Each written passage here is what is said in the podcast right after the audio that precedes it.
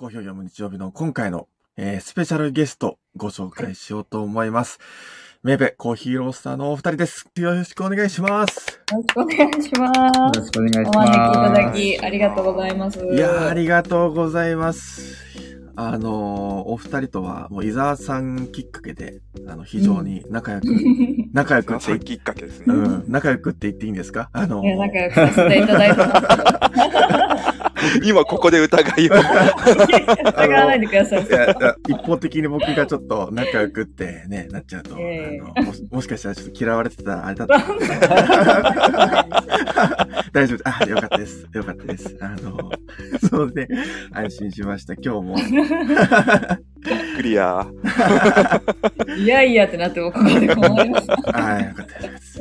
ね、そう。だから、こう、伊沢さんと僕はもう何回も、えー行かせてもらっていますが、えーメーブコーヒーロースターさん。今日聞いてくださってる皆さんだったり、あと、ポッドキャストで聞いてくださってる皆さんは、もしかしたら、メーブコーヒーロースターのことを知らないっていう方もいらっしゃるかもしれませんので、まずは自己紹介の方もしていただけますでしょうか？じゃあ、マスターから。はい。メイベコーヒーロースターズのマスターでいいのかな？マスターで大丈夫。マスターで大丈夫。マスターでね。マスターです。はい。マスターです。はい。趣味は料理です。おはい。そうだったんだ。そうだったね。いいですね。ちょっと意外な、意外なって言うんですか？初めて知った事実が。意外と知らない。あ、そうなんですね。そう、料理が趣味だったとは知らなかった。うん。料理。仕事だったのかな？ほら、みんな驚いてますよ。モーさんも驚いてる。我が家のご飯は全部マスターが作ってくれてます。そうなんです素ね。晴らしははい。うわそう、はい一人暮らしもね、もう10年以上い。うん。ね、やってたので、ー今のは？なんです。猫ちゃんが。あ、猫ちゃんが、自己紹介したいって言ってるね。猫ちゃんも自己紹介してくれる。うる、うるくんです。あ、ウル今日はよろしくお願いします。よろしくお。願いします。よろしくお願いします。あー静かにして。大丈夫、大丈全然夫。大丈夫。猫は、猫さんの声はね、いいんですよ。大丈夫ですか？はい、視聴率爆上がりす視聴るので。率高くなる。はいはい。と、私がメーベコーヒーロースターズの焙煎師まこです。はい、お願いします。よろしくお願いします。今日ってこういうラジオ形式で、あラジオでコラボするって初めてですか、え、なんか一回お招きいただきませんでしたっけ？それ、スタン、あれかな？スタンド FM だったのかな？多分ですけど、はい。えっと、メーベチャンネルに私が行って、はいはいはい。うん。あのーなんか、適当に喋るっていうこと 昔ありましたけど、そうそういうやつだ。そうそうそっかそっか。じゃあ、伊沢さんと、えー、メーベさんという感じでは、あ、そうです、そうです、やってるかもしれない。はい。うん 殴られてる。猫マスターが。僕も混ぜろって言ってるみたいな。うんでまこさんあのー趣味は？うん。え、趣味なんだろう趣味、多いですよね。趣味めちゃめちゃ多い 趣味ですよね。最近はもうずっとプレステ5を手に入れてからずっと引きこもってゲーム買ったの？マジっあすったかんですよ。マジっすこか？こゲーム屋さんに見つけてたまたまえ素晴らしい。買うしかないっていう。そうなんだ。ソソフトは何やって？るソフトは何ですか？ソフトは、キングダムハーツとうん。ニーアオートマタっていうのを。買って。はい。たまにお店にも出ますね、話題が。そうです。はね、ゲーマーの方も多いんで。うん。はいあの方も。い。多い。えー、面白い。はい。ね、はい最近、えー、メーベさんの方でも、スタンド FM でラジオされてますよね。はい。そうなんです。毎週やってます。うん。あれっていつからやられてたんでしたっけ？いつから、いつか、でもまだ、えっと、5回とかぐらいしかやってないんでう、ん。ね、1ヶ月前ぐらいですかね。5月ぐらいか5ら月ぐらいから。始めましたね。あ、そうなんですね。はい。そこでは、ど、どんなことを話されてるんですか？いつも、えっ、と、毎週水曜日の10時からオープン前にやってるんですけど、まあ、大体お店の紹介とか、まあ、新しくリリースしたコーヒー豆の紹介とか、まあ、イベント情報とか、あと、高円寺の街紹介のコーナーもあって、おまあちょっと気になるお店とか、なんかイベントごととか、高円寺のお祭りとかを紹介してますね。あいいですね。なんか地域を、地域を巻き込んでみたいなこともやってるってことですね。わあ、いいですね。なんか高円寺って、僕、それこそ、ウェイベイさんのところに行こうと思わない限り行かないんですよ。ほとんど。あの、そんな遠くもなく近くもなくっていう距離なんですけど、どうです？高円寺って、うん。あの、街としてはコーヒー屋さんとかもたくさんあったりすると思うんですけど、多いですね。ね、なんかたの、いい、いい街ですか？なんかこんな聞いたらあれですけど。なんかこんな。え、いい街ですよ。いい街ですよ。まあ、いい街だからお店やってらっしゃるんですから。そうそういやそうでしょうがよ。そう、そうですね。イメージだとね、なんか古着とか、あ、そう、古着のイメージありました。ライブハウスとかが多くてバンドやってる人とか。へー。そうですね。僕ねもライブハウスのイメージですね、高円寺は結構昔は、あの、先輩のライブ見に行きましたよ、うん高円寺あ本当ですか？だいぶ昔ですけど、はい。だいぶライブハウスも減ってきてるんですけど。そうですね。音楽やってる人多いですね、やっぱり。うん。お客さんでも結構そういう方っていらっしゃるんですか？お客さんでも、いるんじゃないですか？ますね。バンドマンの人とか、まあ近所の、すぐ近所のお店の店主の人がバンドやってたりとか。お店の人でも多いですね。バンドやってて、飲食店やって、みたいな人とかも。うんうんうんうん。面白いですね。そしたら個性豊かなお客さんが。うん。豊かですね。ファッションもいろんな個性の人も多いですし、うん。うん。そうそう。今、モーさんがコメントくださいましたけど、駅前のパフォーマーもクオリティ高いっていう。そうなんですよね。ねそうなんですそう、よ。路上ライブしてる人が、まあ毎日のようにね、えいて、そうなんですか？そうそっからなんかメジャーデビューしてる人とかもいるみたいで、ええー、すごい。多いよね。すごいですね。まさかゆずとかが高円寺でやってたわけじゃない。まさか。ゆずは横浜。あ、確かに横浜だった。すごいねすいません、地元でした。なんか大体皆さん、こう、マイク使わずに、なんか地声で歌ってる人が多くてえ、えで、ーなんか声量もすごい半端ないよね、皆さんね。そうま、マイク使わずに。パワフルな人が多いです。あ、そうなんですね。じゃあもうこういうササブカルではないか、こういう音楽だったりとか、あの古着とか、そういうカルチャーも根付いている街で、そう。なんでことこ、うん。ね、これでコーヒー屋さんも多いと思うんですよ。いくつかあると思うんですけど、なんでまたこの高円寺っていうところにお店を構えようと思ったんですか？まあ、住んでるのも高円寺ですし、で、まあ、いろんなジャンルの人がいて、なんかこう多様性の街というか、うん。なんで、こう、住んでても、こう、周りの住人の人とかと話してても、こう、住みやすいし、なんかどんなものでも受け入れてくれるような街なので、働きやすいかなと思ったのが、大きいですねね。そんな中でコーヒー屋さん、メーベさんのコーヒー屋さんって結構、どうなんだろうな。こう、昔からあるコーヒー屋さん、いわゆる喫茶店とはまたちょっとなんかイメージが違うなと思ったんですけど、うんうんうんコーヒーのこう、うん味のイメージって、メーベさんからこう、自己評価みたいな感じになっちゃうかもしれないけど、ど、どんな感じなんですか？あの、もう僕らは知ってるんですよね。コーヒー、メーベさんのコーヒーこんな感じっていうのはありますけど。どんな感じ？そんな感じですか？例えば朝入りが中心で、うん。朝入りのスペシャルティーコーヒーが中心で、中入りもありつつ、そうですね。まあ、味で言うとやっぱり今時な、うん。あでもなんか浅入りだけど、割とこうしっかりめに出してるのでなんかそんなにこう浅入り感を感じないみたいなのは酸っぱすぎない？そうですねよく言われますね。うん。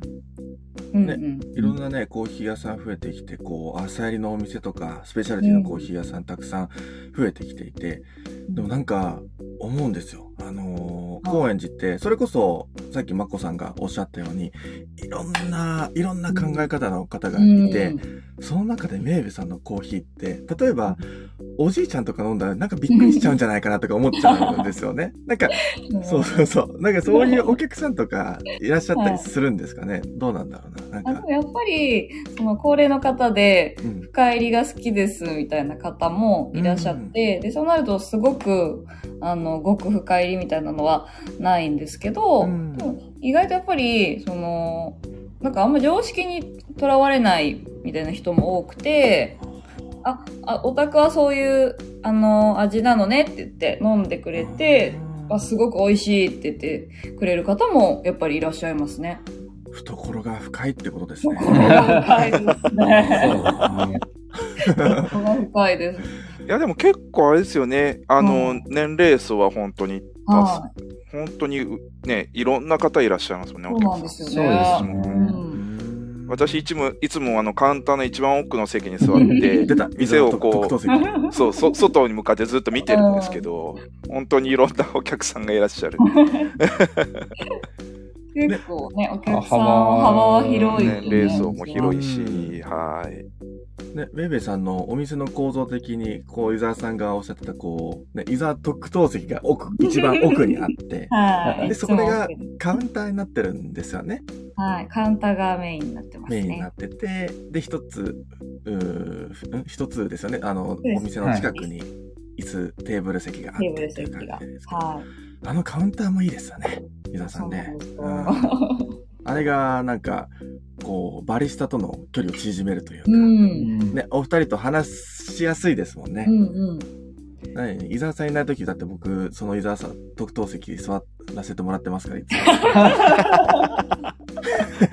あの、あの位置いいなって思うんですよね。あの位置いいんですよ。いいですよいいね。ですよね、奥ね。あそこから全部見えるんで。うんそう伊沢さんいつもなんか頼まれてるものとかあるんですか？メイベさん行ったら。これは必ず頼むみたいな。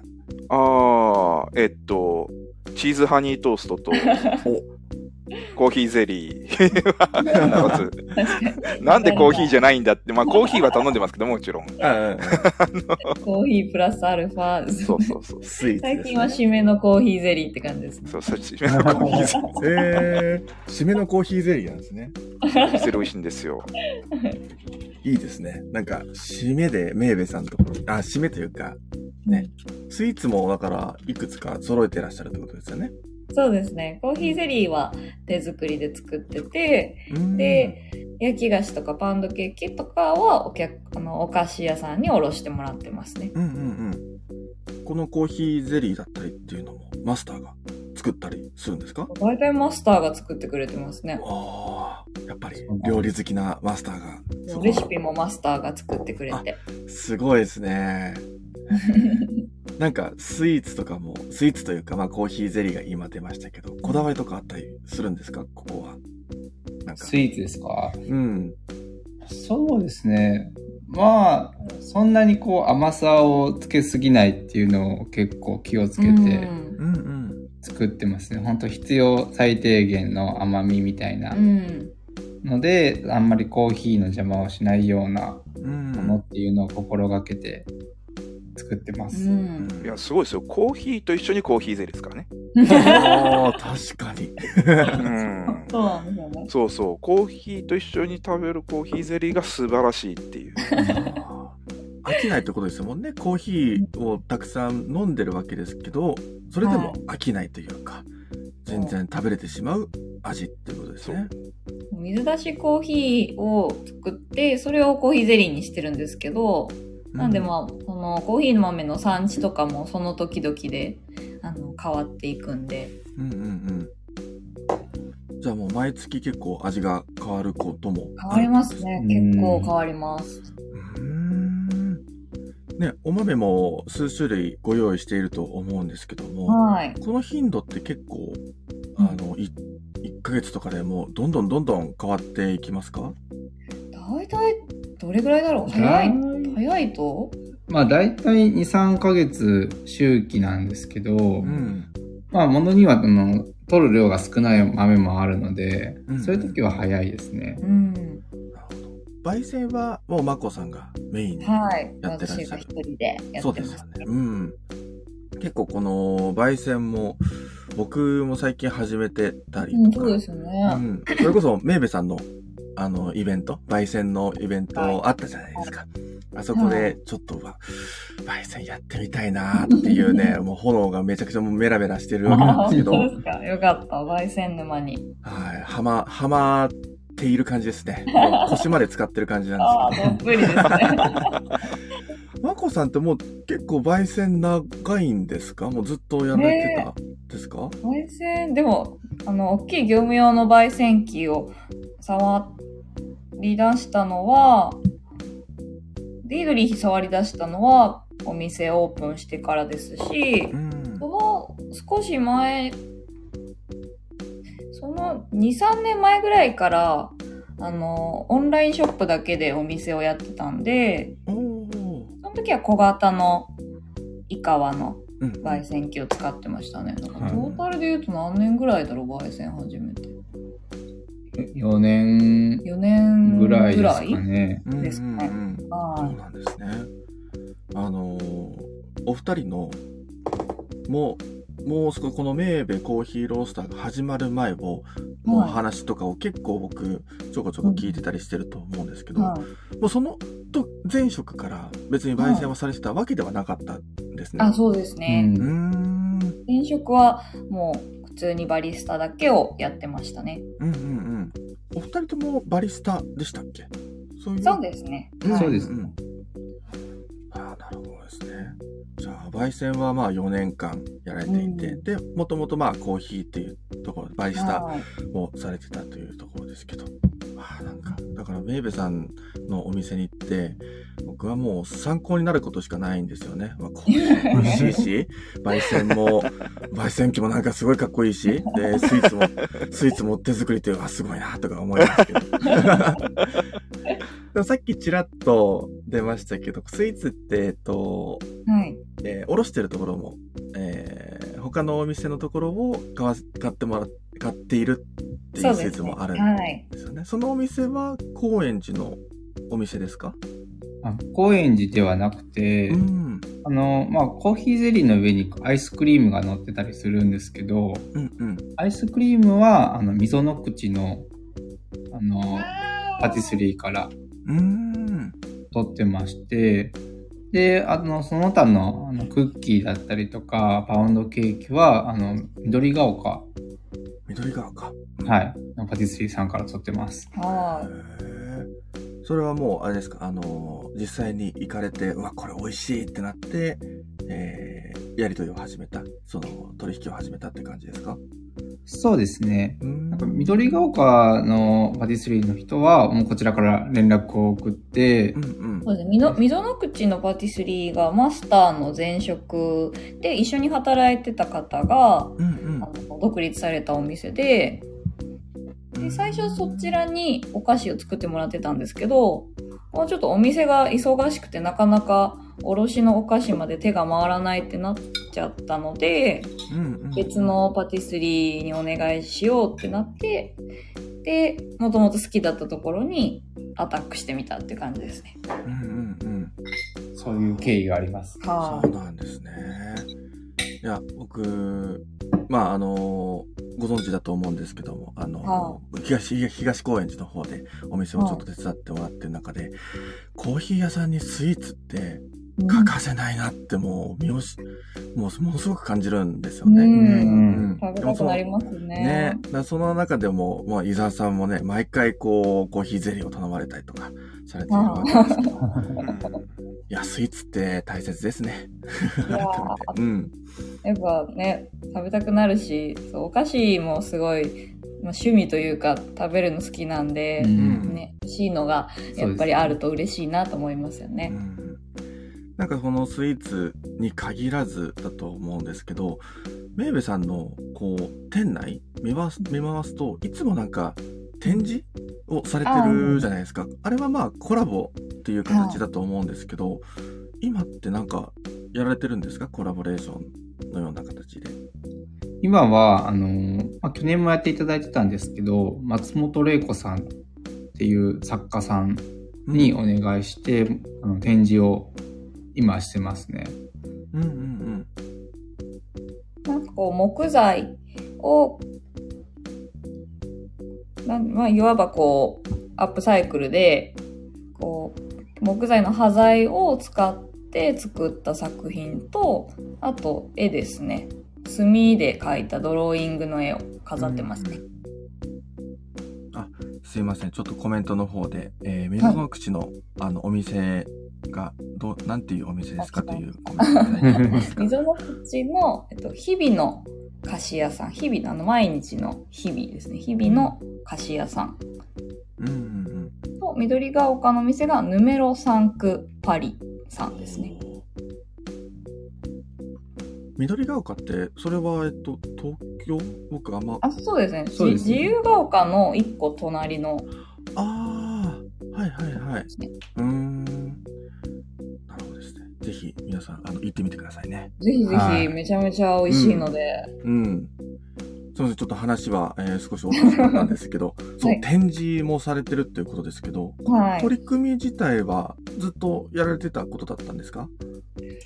これいつから、あ、でもでもそうですね。オープン当初から、おそうなんだ。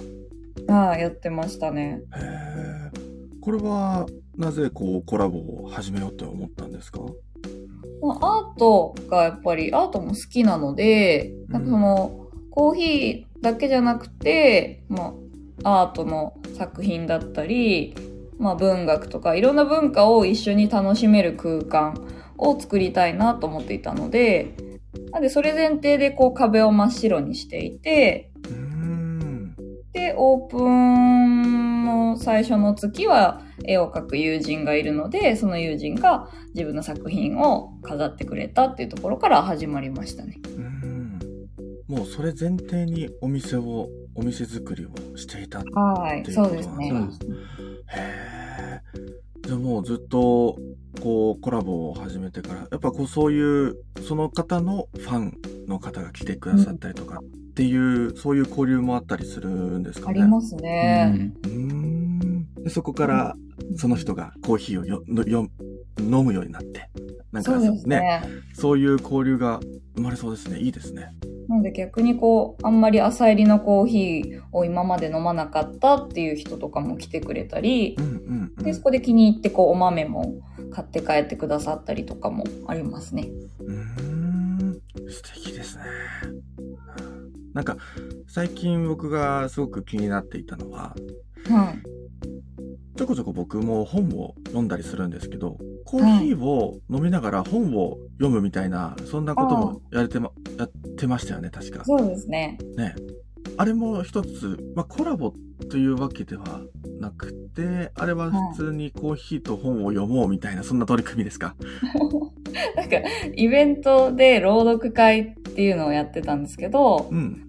まあそれは、まあ、なんか始まりは、なんか朝入りのコーヒーって結構甘みが強いものとか味が強いものとかに、あの、味が負けやすいので、じゃあ逆にこう、食べ物以外で、こう、コーヒーとペアリングをしてみようっていうところから、コーヒーと本、読書、本の作品のペアリングっていいよねっていうところから始まりましたね。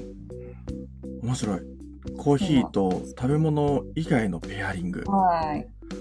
確かにそれはよくねコーヒーとスイーツのペアリングとかこう、はい。食べ物のペアリングってよく聞いたりしますけど。はそうではなくて、えーはい。例えば本だったりとか作品だったりっていうのを一緒にコーヒーと楽しむペアリングするっていうのはなんか新しいですね。すごくいい言葉だなと思いました。うん。へ僕も本いつも一冊持っていくんですけど、ーうんねとりあえずテーブルに置くんですい。が、3ページぐらい読んだらもう話が始まって、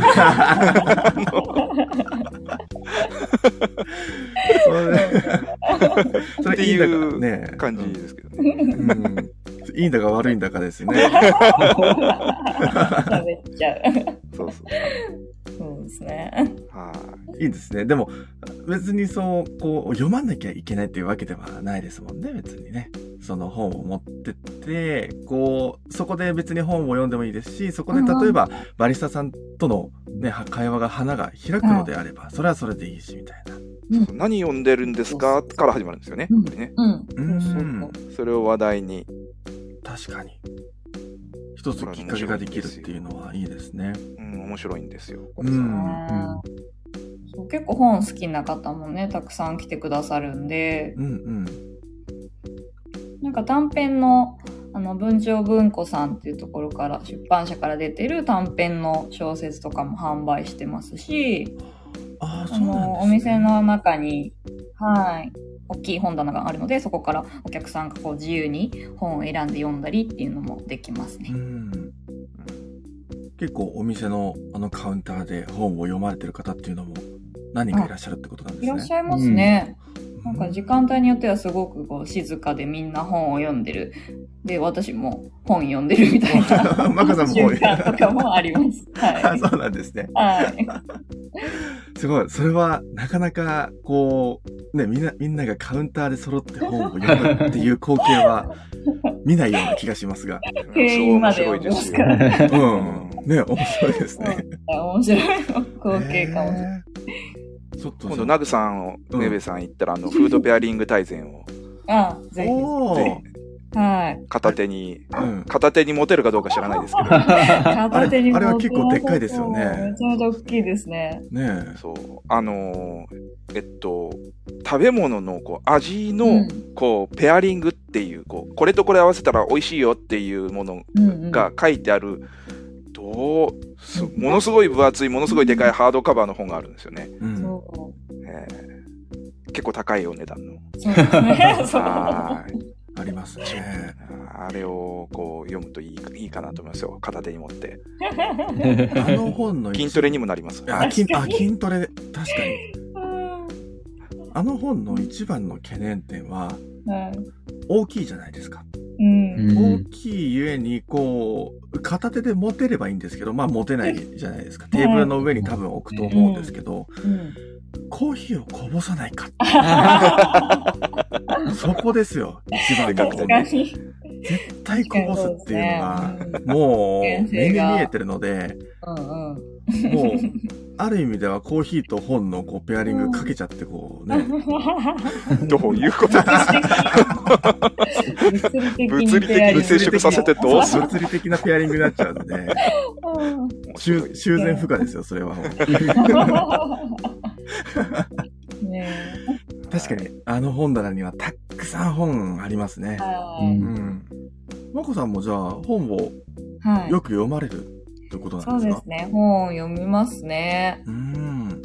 なんか、はい。純文学のちょっと古い作品を読むことが多くて、うんうん。で、でもお店をやってから、あの、交換性の本棚のゾーンもありまして、お客様が、うん。そうです、お客様が本を持ってきてくれて、で、交換性の本棚の中から好きな作品を入れ替えで持って帰れるっていうところがあるんですけど、うんうん。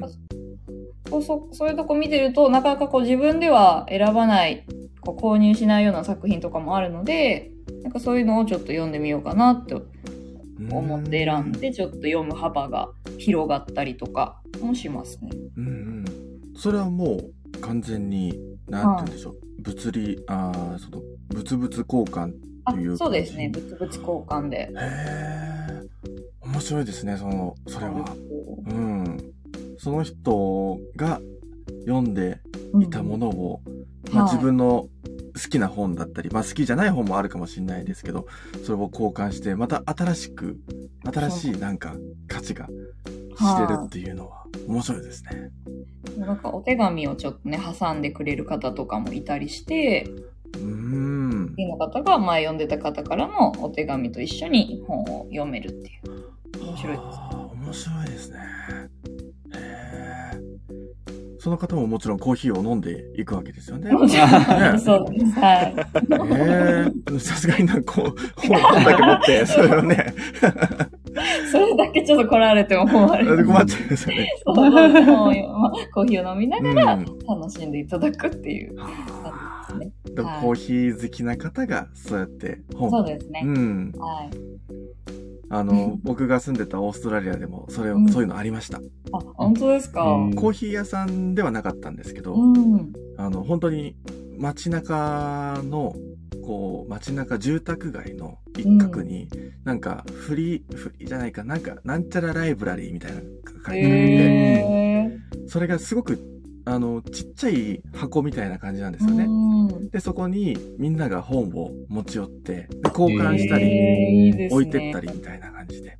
へーメイベさんは、素うんメイベさんはこのコーヒー屋さんっていうこの箱の中でやられてますけど、はいそれはなんかもう本当にフリーな感じだったんで、自由みたいな、っうん。ていうのもあって、すごく今聞いてて似てるなと思いました。うんうんうん。いいですね。うんね高円寺もね、うん結構そういう場所がうん。他にも何何個かあって、うんあの交換性のね、ね本本棚棚が街の至るところに。そうなんですね。へえ。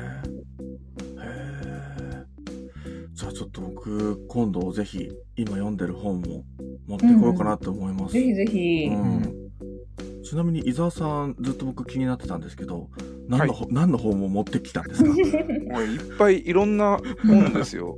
あ本当まあですか、雑誌もありますし、うん。僕、ワイヤードとスタンダードと、うんうん。えっと、読んでるんで、そういう雑誌もありますし、うん。まあ、いろんな、いろんな本、いろんな本ですよ。いろんな本なんかこの間音楽の本を持ってきてました？この前は、なんだっけ、シティポップうんうん。おおの本をちょっと、ーうんうんうん全然読めないんですけど、あれ、持ってったりとか、まあ、マニアックですね。ううんん。うん。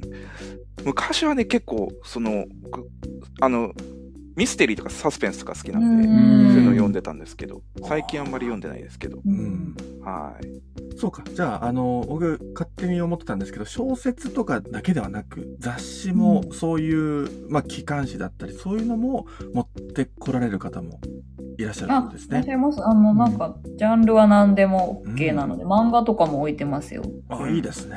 はへーまあなんか僕個人的にですけども本とコーヒーってものすごく合うなと思ってるので、なんかメイベさんで本読みたくなりました。い。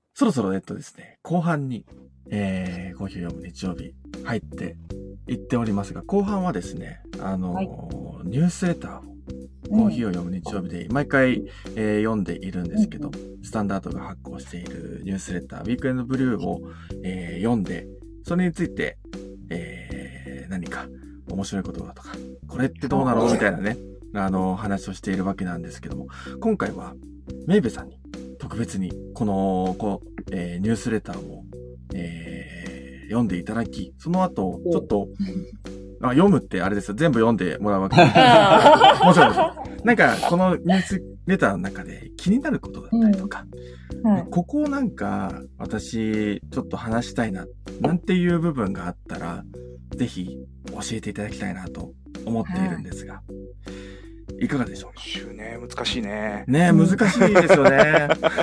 はい。なのこれ、で、毎毎朝ね、あの、うん当日に来るんですね。そうなんです。で前回の方を熟読してましたね。あ、前回の、あ、前あ、回の前回のでもいいんじゃないですか？前回のでも全然いいですよ。いいですか？うん。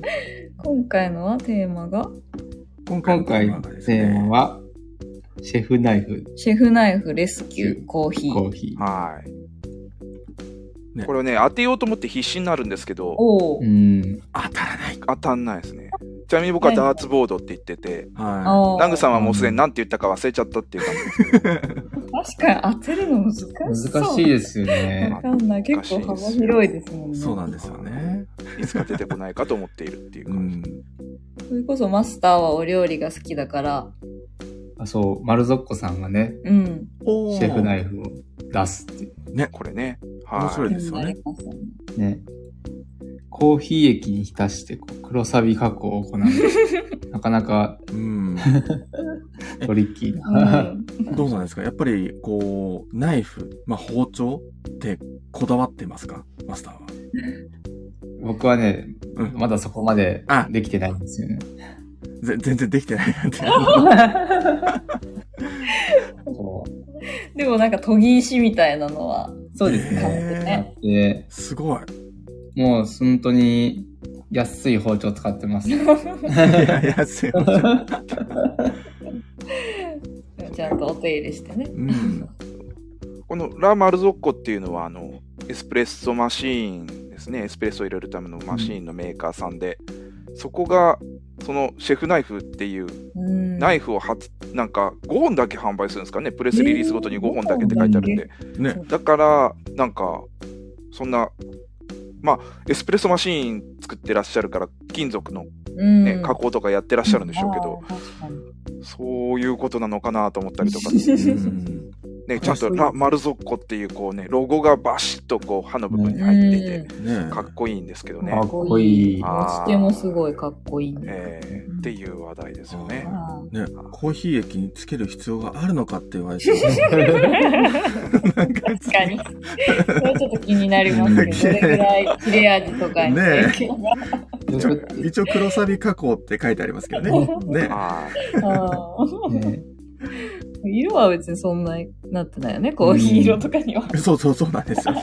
だから別にそんなね、コーヒーっていうところじゃなくて、マルツォッコのうん。こう、金属加工をもう めっちゃ押してもいいのかなと思ったりしますけどね。面白いですね。面白い。うん。ねえ。なんかだからそう、今回の記事だと、いろいろとこう、なんて言うんでしょう、話すとなると、こんな10分、20分そこらじゃちょっと終わらないよっていう記事もね、あったりしますけどうんまあ、前回だと、えっと、どんな記事があったかな。えっと、すいません。前回はどうだったかな。バルーン、ツイッター、コーヒーという感じですけど。うんみんな大好きツイッターのお話。みんな大好きツイッターですい。ね。きつい。うん。はい。メイベさんもツイッターこ公式って言っていいんですかね？メイベコはいーヒーロースターさんとしてやられてますよね。はい。うん。どうですか？ツイッター、こう、コーヒー屋さんとしてツイッターやってると、うんこう、なんて言うんでしょう。その、多分ツイ、流れてくるスウェットとか、ツイッターとか、あの、全部コーヒー系になってくると思うんですけど。あ、そうですうね。んなんか、面白くないですか？なんかこんなコーヒー作ってる人いるんだとか、え、まあびっくり何や。何やってんの？みたいな、ね、すごい人たちとかが。なんか、焙煎機作っちゃう方とかもね、いらっしゃいますから、すごいですよね。家にね、業務用のマシンがあるとか、うん。びっくりしますね、やっぱり。ね。そういうのがね、ツイッターだと知れるというか。う。うんんはまあ、記事ではこれツイッターっていうのは、ツイッターの CEO、社長さんがなんか会社でコーヒーを入れるイベントやってますよっていう、そういう記事でツイッターっていうのもありましたけど。うん。これもね、あの、先週お話ししましたけど、社長、ツイッターの社長がコーヒー入れるって、ね。すごいですよね。なんか、あの、お二人は、こういう、例えばイベントとか、なんかゲストバリスタみたいな感じで、コーヒーって入れられたことありますか？ないですね、ないですね今のところ。うんうんうん。そうなんですね。ね、なんかこう、みたいですか？そうですね。イベントことは意外と好きなんで、よ 意外と、意外と好きな。意外と。く言われるんですけど、うん なんか機会があればね、うんそういうのもしてみたいですねそうだね。うんうんうん。ね、あのーここでは、社長がバリスタをやっているみたいな感じですけど、また違うんった、こう、場所で違うことをやる。で、うん。そういうことで、そうすることで、やっぱりその人の違った一面が見れるっていうのもあると思うんですけど、バリスタさんがね、こうゲストバリスタみたいな感じで、違う、いつもとは違う場所でコーヒーを入れてるっていうのも、なんかその人の今まで見えてなかった一面も見えたりするなっていうのは、ゲストバリスタでいつも思うこともあるので、うん。なんか、お二人もいつもまあメイベさんで、えーあの、あのカウンターでコーヒーを入れちゃ、入れてると思うんですけど、うんうん。なんか機会があったら、なんか別のね、なんかお二人を見れる機会があるのかなとか思ったりしますね。やりたいですねね。でもマルシェとかね、なんか外で入れれるイベントとか出たいなと思いますね。逆に、逆に、こう、あのーイベントとして、めいめいさんで、えーバリスタさんをお呼びするっていうことは、うん。何回かやられて、そうですね。何回かゲストバリスタ、うん。ゲストバーテンダーみたいうんそうですな。ね。今までどんな方がいらっしゃいました？今までは、まバリスタってなると、畠山さん、うん。あの、ハンドドリップのチャンピオンの畠山さん。と、あとはまあ個人で動かれてる方で、バーテンダーの方と、あとお茶を入れている方に来ていただきましたね。うん。サイフォニストのね。あ、サイフォニストのうんうん高橋さんと。はい。ベルビルコーヒーはいの高橋さんと。はいいいですね。多分、伊沢さん多分それほとんど言ってるんじゃないですか。ね。まあまあまあ。まあまあ、それはね、あの、はい、そうですね。うはい。ん。じゃあ、お邪魔させていただきました。いつもいるな、こいつ、みたいなね。そうだは、い伊沢さんのツイッターを見てると、必ずそのイベントでは、イベント情そう。そうそうイベントごとはそうですね。ねは伊沢さんも結構ね、ツイッター、ツイッター活用してる方ですよね。うんい。いやー、どうでしょうね。最近ちょっとあんまり、あ、本当ですか？はい、うん。滞ってます。そろそろね、そろそろ復活していかないと、とうんうんいう感じですけど、はい。そうですね。なんか今回の記事で、どうですか？他になんか気になる記事だったりとか。今週のだと、8200円のエスプレッソなんかどうですか？ね これはちょっと気になりますけどねね。ルガッティのディーラーさんで、これどこですかね？ロンどこだろう？国はちょっとわからない。ユーロって書いてあるからヨーロッパだと思うんですけど。ロンドンでもあ、ロンドンか。ロンドン。うん。うん。どんな味なん普通でしょうね。にカウンターみたいな、カウンターというかなんか移動販売車みたいなところで、ねうんカーボンファイバーのカップで味わうエスプレッソが8200円と。まあちょっと円安とはいえちょっとすごいですね。円にも安とか。円安が。エスプレッソですからね。いや、本当ですよ。うんそうすごい。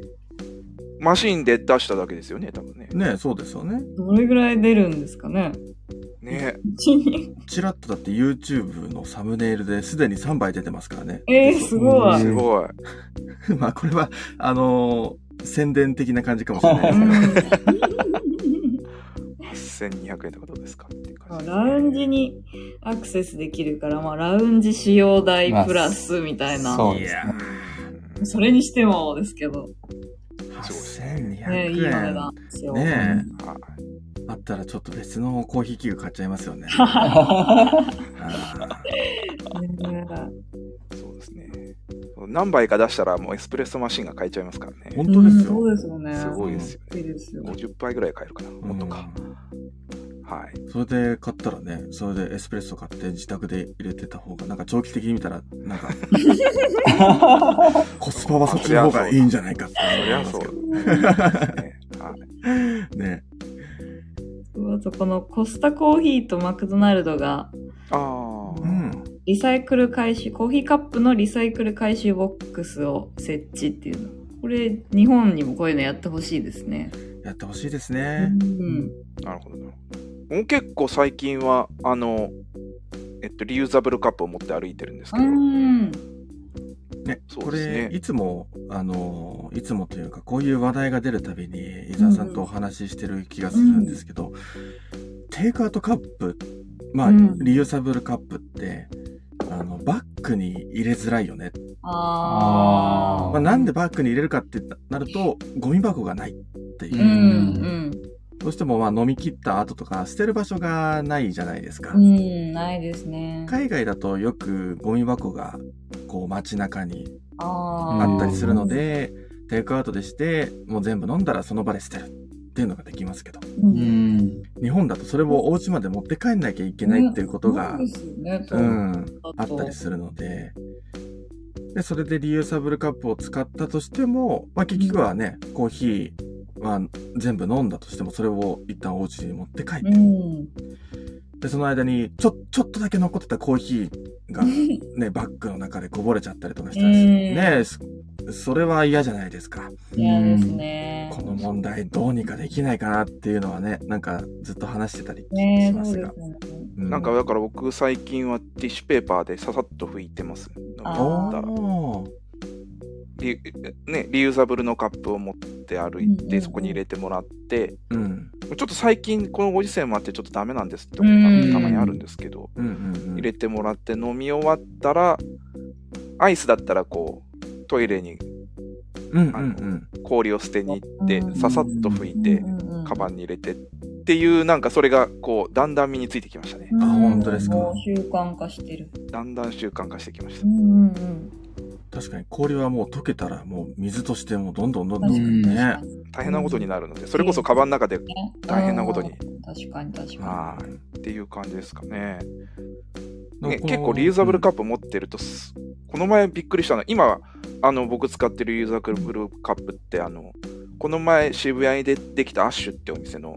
リユーザブルカップをうん。使ってるんですけど、おこのお店のリユーザブルカップを使ってるなっていうところからまだ話が始まったりするんで、これはこれでまた面白いですよ。はい。ちょっとナグさんに買ってきてもらっナグさんに、あの、おがオーストラリアから帰ってくる際に一つリユーザブルカップ買ってきてもらったんですけど。陶器で怖いっていう。そう。えーナグさん割ったしね。そう、僕は実際ナグさん割っちゃったし高級感あるけど。そうそそうう。すごくいいんですけど、口当たりもいいしいいんですけど、うんちょっと割れるのが怖くて最近ちょっと使えてなくて。うん。はい。そうですね。だからこう、こういうね、コスタコーヒーとマクドナルドっていう、もうビッグネームじゃないですか。うんね、こういう大きな大企業が、こういう取り組みがある、やってくれると、進みやすいですよね。進むっていうか、ううん。より広まりやすいというか。すごいですね。うん年間5000万人も使っている。すごいですね。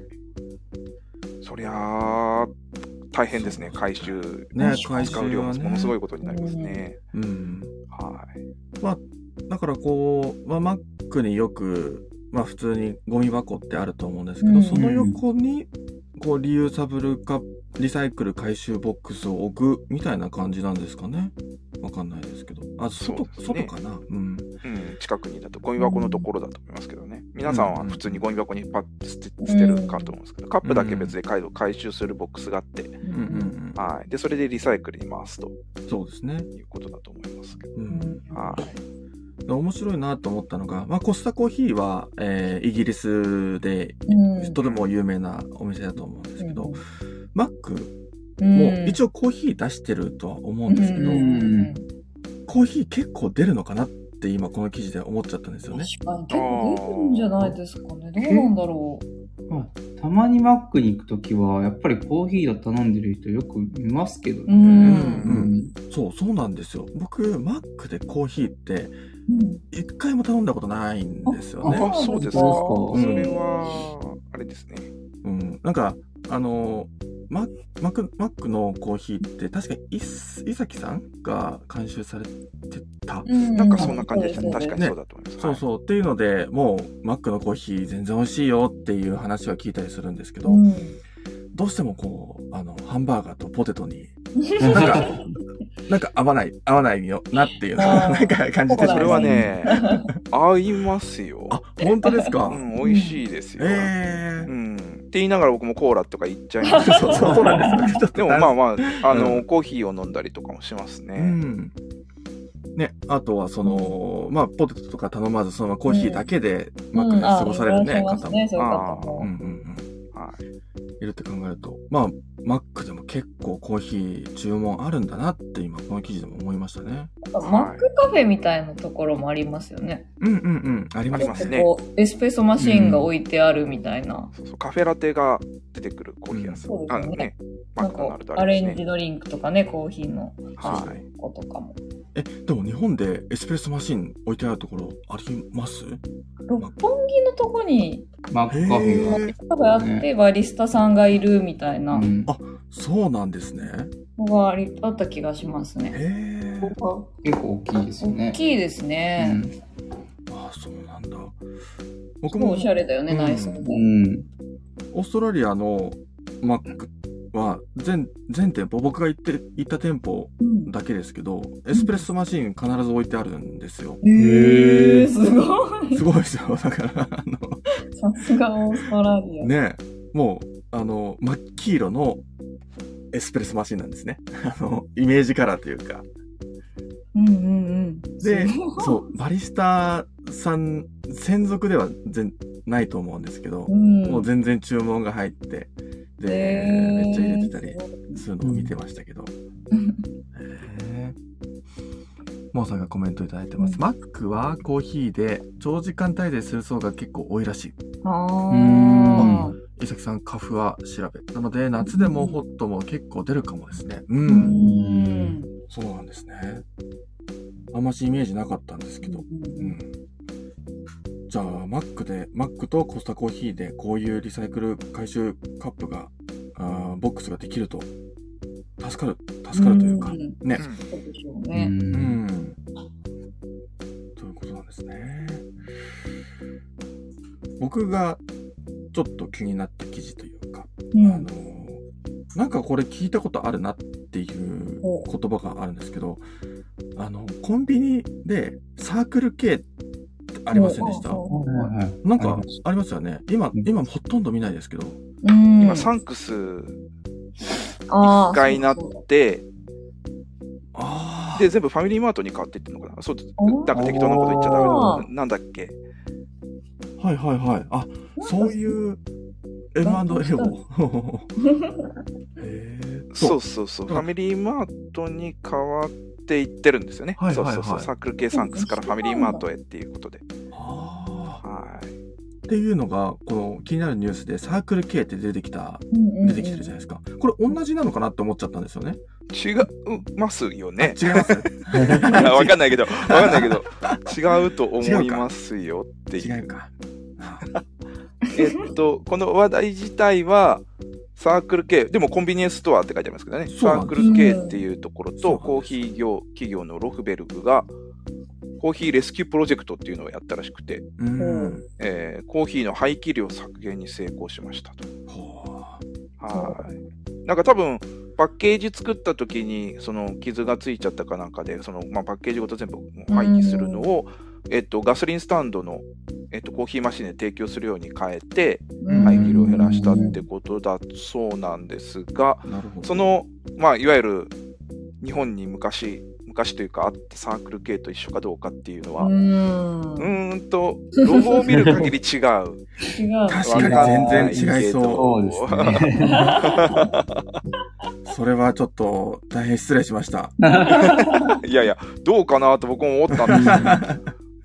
そう、ふと思い出したんですよね。えーそうですね。ちなみに、メーベのお二人は、コンビニコーヒーって飲まれます、うんなんか、話題に結構なりますよね。うん、うんで、なんかリニューアルしましたみたいなタイミングで、試しに飲んでみたりってことはありますね。うん。うんで、なんか、いろん、もう各社、各うんうんコンビニエンスストア、いろんなコーヒー出してて、うん。ね、その度に美味しい美味しいって声をすごく聞いたりしますけど。ね、すごいですよね。ね、そう。でもお二人も飲まれるんですね、コンビニコーヒーは。100円でやっぱりね、あの、ねコーヒーって。すごいですよねう。ん。結構だから僕も、なんだろうな、あの、コンビニコーヒーを飲もうっていう、うん。こう、気持ちで飲むわけではなくて、なんかたまに入った時に、あ、なんか、うん美味しそうみたいな感じで飲んだりするうん。のがあったりするんですけど。ね、なんか、ね、コンビニコーヒーもねテとかね。うん。カフェモカとかもありますしね。うん。ね、いろんな種類が出てますもんね。うん